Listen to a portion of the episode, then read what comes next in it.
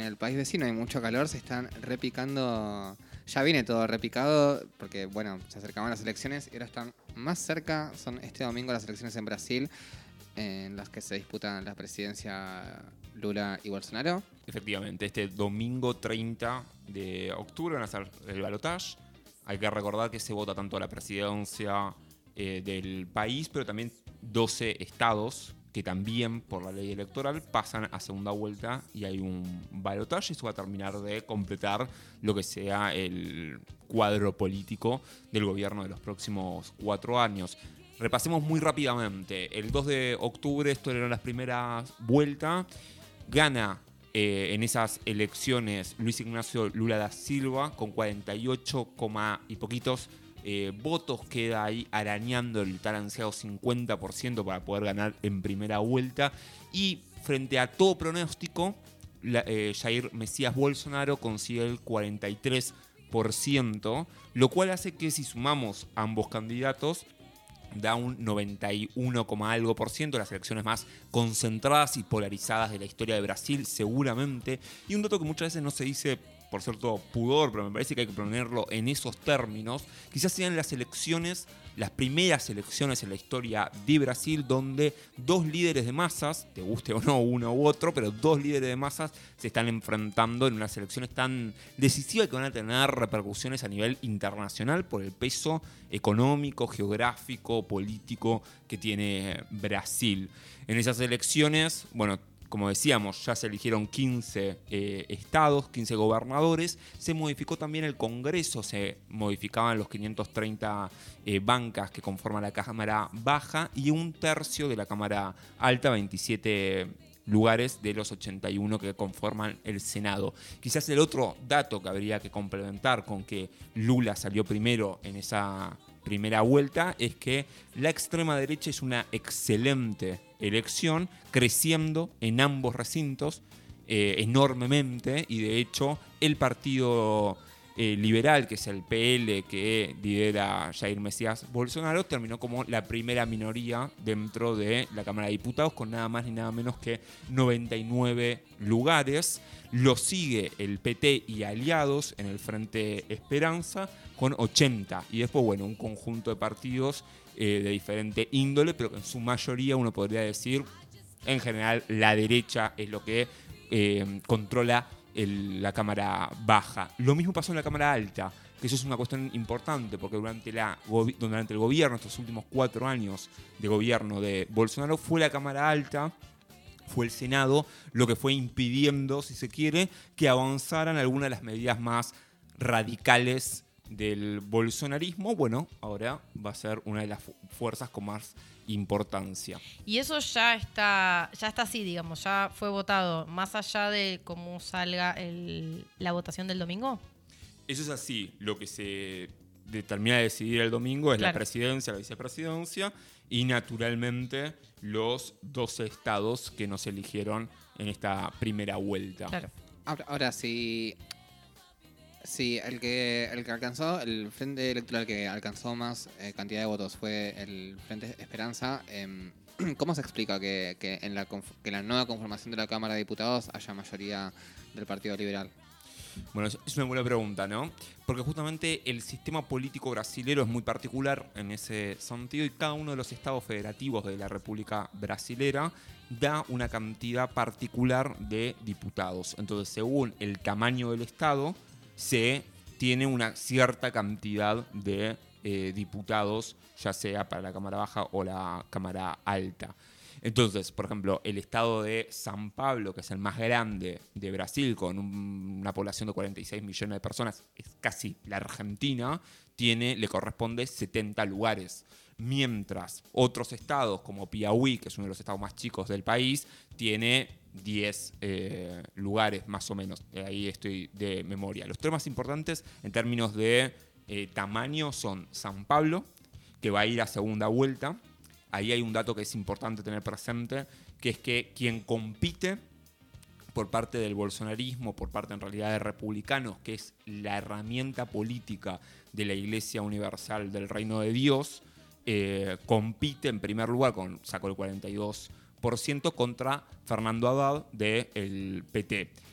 esto es importante porque podría ser que la herramienta política de la Iglesia Universal del Reino de Dios, que es una de las iglesias más importantes evangélicas de Brasil, una verdadera articulación eh, empresarial, digamos, a nivel internacional, que controla, por ejemplo, el segundo conglomerado de medios de, de Brasil, que es Record, puede ganar el estado más importante del, país, en términos económicos, en términos demográficos, por lo cual ampliar una espalda y un poder muy grande. El segundo estado, según su tamaño, es Minas Gerais. En Minas Gerais también ganó un candidato que apoyaba al bolsonarismo. Hizo campaña en la primera vuelta sin decir que era muy cercano al bolsonarismo, pero una vez que ganó, eh, salió a decir que, apoyaba a Bolsonaro para esta segunda vuelta. Y el tercer estado más grande, de nuevo siempre hablando en términos demográficos, es Río de Janeiro, donde también ganó el bolsonarismo en, en primera vuelta. Entonces, ¿Por qué termina el bolsonarismo teniendo mayoría en la Cámara de Diputados? Bueno, porque hizo una muy buena elección en estados muy grandes. Ahora, si vos sumás después la cantidad de votos totales, que para la categoría de presidencia es lo que importa, bueno, ahí es donde Lula tiene eh, mayoría de, de votos. Sí, no, me quedé haciendo como las cuentas en la cabeza de claro, entonces. Eh, y en San Pablo, eh, en San Pablo, ¿quién había ganado en primera vuelta? Ah, más allá de que ninguno llegó el 50%.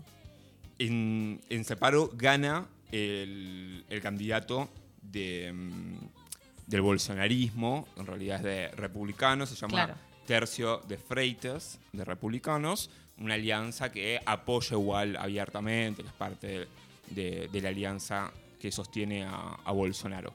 Él saca el 42% y va a balotage con Fernando Haddad, que sacó el 35%, si no me estoy equivocando. Eh, así que en esta segunda vuelta veremos quién se queda con esa gobernación que es clave. Bueno, y entonces, ¿cómo, cómo ves el panorama para lo que va a ser eh, este domingo ahora? Dos días, nada. Eh, parece que fue la semana pasada que estábamos hablando con vos en San Pablo, pero ya pasaron un par de días más. ¿Cómo, cómo es el panorama? ¿Cuáles son las cuentas que hay que hacer? ¿Al 48 había llegado de Lula la otra vez? Claro, Lula sacaba un poquito menos del 48%, hubo una abstención del 21%, hubo una participación del 79%, que es la misma nivel de participación del 2018 y está en los rangos más o menos históricos. Desde el 94 hasta ahora siempre hubo alrededor, un poquito más, un poquito menos, de 20% de abstenciones, por lo cual es difícil pensar, no es imposible, pero es difícil pensar que haya una modificación muy drástica y que, bueno, ahora haya un 90% de, participación. Todo tendería a pensar que vamos a tener el mismo grado de participación. El otro dato que habría que ver tiene que ver con los votos llamados bronca, los votos en blanco y los votos, eh, los impugnados. Bueno, estas elecciones sí tuvieron una particularidad ahí, esta primera vuelta, que fue la vez con menos votos bronca de la historia de Brasil. Mirá. Entonces, evidentemente cuando decimos un nivel de polarización y de concentración de votos, nos estamos refiriendo en un sentido estricto, digamos, gente que antes salía a impugnar, a votar en bronca, etc. En general dijo, bueno, voy a elegir alguno de estos dos candidatos. Eh, así que también uno creería o podría pensar que el nivel de elasticidad, de movimiento que haya de los votos bronca de la primera vuelta se va a mantener más o menos igual y no va a cambiar mucho. Entonces la pregunta es de dónde van a sacar votos los, los candidatos, eh, tanto Lula como Bolsonaro. Y bueno, la respuesta lógica es de ese 8% que quedó por fuera y no fue a ninguno de los dos. De ese 8%, obviamente nadie es dueño de los votos, o sea, no es que los candidatos dicen, bueno, vos me votaste a mí en primera vuelta, ahora te ordeno que votes, la gente hace medio lo que quiere, naturalmente, pero uno ve que importantes figuras como Tebet, que fue la que salió tercera, y Ciro Gómez, que es el que salió cuarto, eh, salieron a decir, bueno, nosotros mal que mal entre ambas candidaturas, no nos podemos hacer los boludos, vamos a llamar a votar a, Lula en esta vuelta. Y digo no hacerse los boludos principalmente por Ciro Gómez, que en la anterior vez, en el 2018, se fue a París, sacó una foto y dijo, no, yo no tengo nada que ver, hagan lo que quieran cada uno, y que también eso ayudó un poco a que Bolsonaro gane eh, en, esta, en esta vuelta. Estamos hablando de lo que tradicionalmente sería la centro-derecha progresista de- del país, no sé, una cosa medio, progresista en el sentido de liberal en términos de am- ampliación de derechos civiles, más conservadora en términos económicos. ¿no? Ese espacio político en Brasil se desplomó. La centro-derecha no existe más, eh, cayó, de hecho va a ser la primera vez, vuelvo a San Pablo, en 28 años que no compita eh, los tucanos, el PSDB, partido tradicional de Brasil, como si le dijera acá, no sé, en Argentina, los radicales, una cosa por el estilo. Es la primera vez que pierden la gobernación después de 28 años y que tienen la menor nivel de representación en ambas cámaras. Así que, digamos, cuando decimos que hay un desplome de la centro-derecha en función de un crecimiento de la extrema derecha, bueno, es, concreto. Pero bueno, volvamos a los números. Lula sacó 6 millones de votos más en la primera vuelta que Bolsonaro. O sea que para empatarlo, Bolsonaro debería primero mantener la cantidad de votos que tuvo en la primera vuelta y ganar 6 millones de votos más para llegar al mismo punto que Lula. Los votos que no fueron ni a Lula ni a Bolsonaro son 10 millones, aproximadamente, un poquito menos, 9, millones y medio más o menos. Por lo cual, de... Y para ganar, digamos, tendrías que después sacar la, la mitad más uno. Claro. Por lo cual, de esos 10, de cada 10 votos eh, que no fueron ni a Lula ni a Bolsonaro en la primera vuelta, Bolsonaro debería conseguir el 8,5. Eh, es un número difícil. Ahora, dicho esto, porque me parece que siempre hay que tener como cuidado con estas cuestiones, la política nunca es aritmética pura. Es verdad que Bolsonaro arranca desde atrás en una clara desventaja. Es verdad que los números favorecen a Lula, pero después hay otros factores que juegan. Decíamos antes, en los tres principales estados de Brasil gana Bolsonaro. ¿no? Sus candidatos sacaron más votos.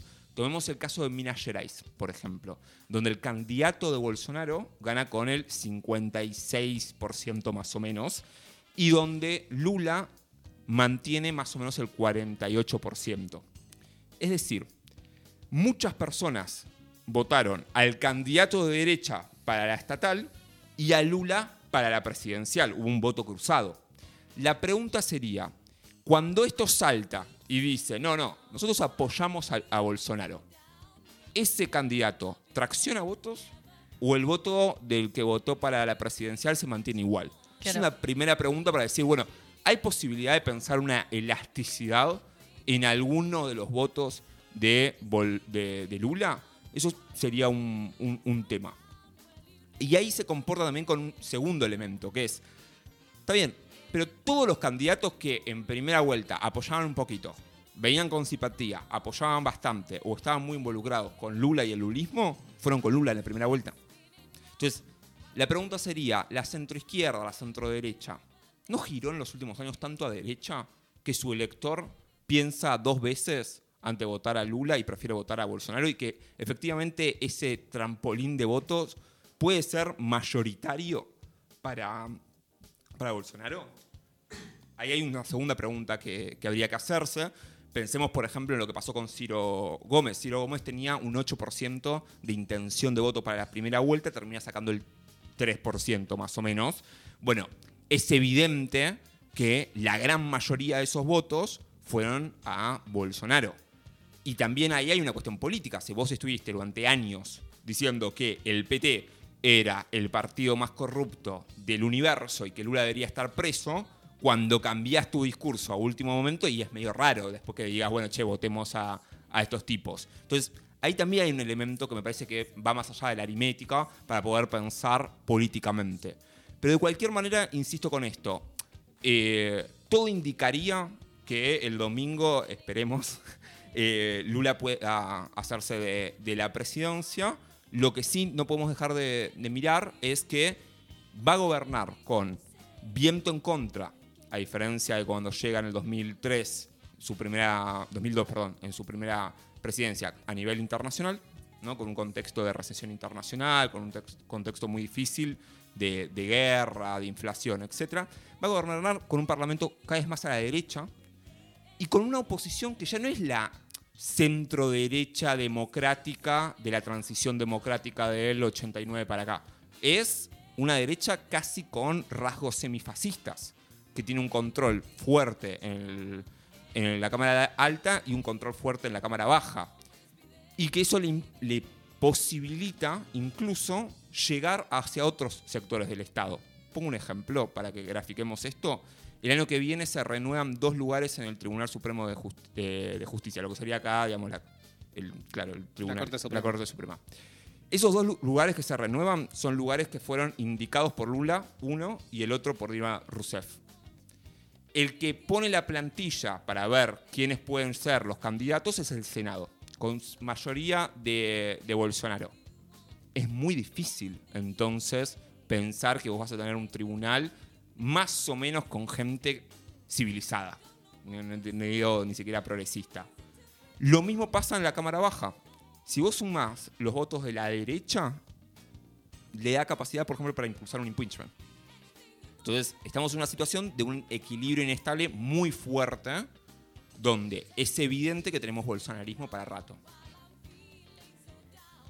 Es una gran frase para terminar el- la semana que, que anticipa el balotaje del domingo.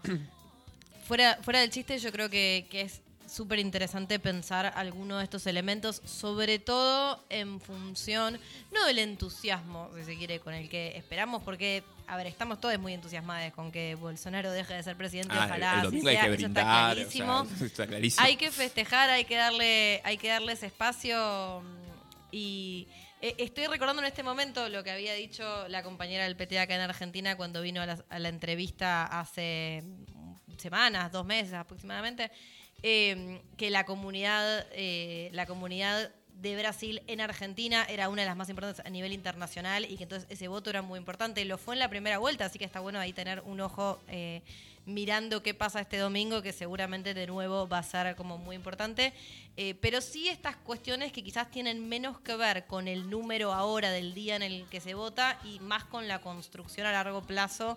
eh, ¿Qué pasa el día uno? Sí, y, y tener eso en mente justamente desde el día uno. Bueno, cómo se, con- cómo se construye, cómo nos paramos. Nosotros, en este caso nos toca, nos toca desde afuera, ¿no es cierto? Pero también pensando la política nacional en ese sentido, cómo pensamos estas construcciones más allá del momento electoral, porque bueno, después llega el momento electoral y la construcción se nos vuelve un poquito difícil. Sí, y ahí te, te sumo un, un elemento que me parece que también vuelve a esta cuestión de que efectivamente la extrema derecha es un fenómeno que no es algo solamente pasajero, que es que nosotros vimos en las últimas semanas, con un nivel de aceleración rapidísima, hasta esta semana, por errores propios, una mejora en la mm, imagen negativa de, Bolsonaro. O sea que desde la primera vuelta hasta ahora, Bolsonaro logró eh, retomar, logró eh, sobre- sobrevivir a una imagen negativa que fue cada vez bajando más hasta esta semana donde, digo, tuvo errores autoinfligidos. Uno quizás lo vieron, que tuvo que ver con este, estos dichos sobre que pintó un clima con, con unas chicas venezolanas de 14, 15 años. Para que no lo sepan, en una entrevista él dice que está dando vueltas por el país, se encuentra con unas chicas de 14, 15 años y usa esa expresión de pintó un clima. Pintó un clima en Brasil es hubo onda o algo por el estilo. Y bueno, ahí lo salieron a atacar fuertemente diciendo que tenía un, un discurso que ciertamente bastante pedófilo.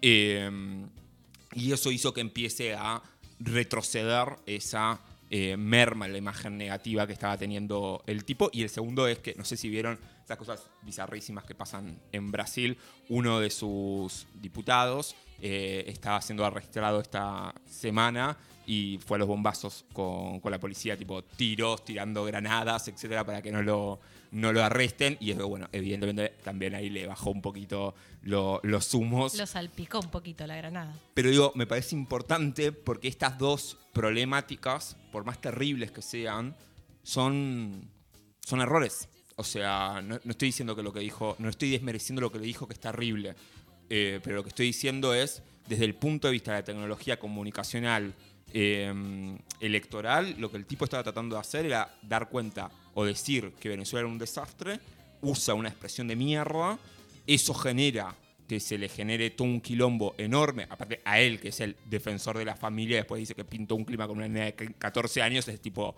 bueno, ok, esto es un chiste ya. Eh, Pero lo que voy es, es importante ver qué pasó ahí, que la imagen negativa del tipo estaba disminuyendo. Sí, en definitiva no, es que le estaba bajando la imagen negativa por cualquiera de sus dichos fascistas, por su política económica, por las consecuencias sociales del gobierno, sino por estas cuestiones comunicacionales de último momento. Em, me hace acordar un poco a, las elecciones de acá de Argentina de 2019, esta situación de que, de que son las elecciones y, hasta el balotaje el, el candidato de la derecha como que va creciendo en votos. Eh, en 2019 recordarán que, que, eh, Macri en, en las en las PASO sacó creo que 37 puntos y después en las generales eh, también trepó al 40 y pico. Es decir, le, Achicó la brecha. achicó la brecha y supo recomponerse m- mucho, la verdad que mucho. Eh, en ese sentido hubo alguna suerte de, de- podríamos pensar como susto de, de electores, de- sí, sí, de electores anti-kirchneristas, de como, bueno, va- vamos a apoyar a Macri porque si no vuelven los cucas. Eh, en ese sentido, eh, sé que es un escenario muy complejo, pero, pero digo, se puede pensar una- un, un paralelismo como... Yo creo que sí, que cierta, digamos, migración de algún voto, por ejemplo, que lo medían las encuestas a Ciro Gómez para la primera vuelta, se asustó a último momento. Vos cuando prendías la, televisión en, Brasil, incluso hasta el día de hoy, vos la prendás y lo primero que hay es un cartel gigante diciendo las encuestas dan a Lula ganador. Bueno, vos, elector, que no querés votar a Lula, que odias al PT o lo que fuese, pero también no te gusta el bolsonarismo porque bla, bla, bla, vas a votar alguna de estas cosas que ves que no tiene chances y bueno, votás a el mal menor. Así que sí, seguramente hubo una migración ahí. Yo lo que creo ahí es que hay algo que pasa, digamos, a nivel latinoamericano y a nivel mundial, que es cada vez más los espacios son espacios en contra de más que sectores, digamos, que, despierten cierto entusiasmo, digamos. La pregunta ahí sería, en el 2019, ¿ganó el Frente de Todos o perdió el macrismo? O sea, la gente que lo vot- votaba para sacar a Macri o votaba para que esté el Frente de Todos. Lo mismo pregunto en el 2015. ¿Ganó el macrismo o lo que ganó fue querer sacar al, kirchnerismo? ¿Cuánto tiempo se puede extender eso? ¿Cuánto eso genera un hartazgo tal donde termina explotando todo por el aire? Entonces me parece que ahí hay una, una primera pregunta que hacerse. Y la segunda, que tal vez, digamos, convive con esto de manera contradictoria, a mí me, volviendo hace, unas, hace unos días, hace una semana ya, eh, me encontraba con una señora grande, casi de 60 años, brasilera, que era bolsonarista y me decía, es la primera vez que yo voto a alguien. Yo quiero que Bolsonaro sea presidente.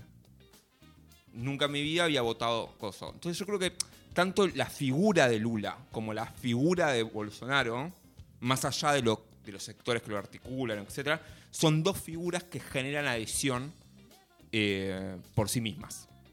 Entonces, por eso también, volviendo a esto del el fenómeno de masas, que no son fenómenos que pierdan una elección y ya está, se borró de... A, Lula lo pusieron preso. O sea, la campaña que le hicieron a Lula no tiene nombre.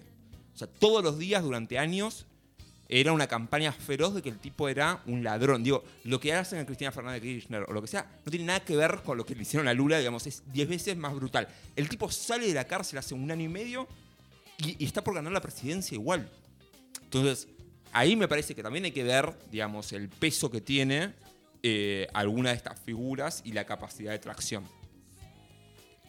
¿Algún último comentario para cerrar esta columna que nos deja ahí en vilo para el domingo y nos vamos al próximo temita? Como comentario, no. Últimas reflexiones. reflexiones. No, creo que efectivamente con las temperaturas particulares, con las latitudes particulares que supone el bolsonarismo, estamos frente a un fenómeno que, que es global y que me parece que hay que empezar a tomárselo realmente en serio, en el sentido de que hay una crisis a nivel global que pareciera ser que los únicos que están capitalizando ese malestar o esas crisis con un anhelo de orden conservador son las extremas derechas. Entonces la pregunta que habría que hacerse de los progresismos, de lo que queremos, o simplemente amamos la democracia, es ¿qué estamos ofreciendo? ¿Qué es lo que ofrecemos que hace que estos sectores sean tan atractivos? Me parece que eso es una pregunta que hay que hacernos a nosotros en vez de enojarnos con la realidad y decir todo el mundo se volvió loco, son todos unos fascistas.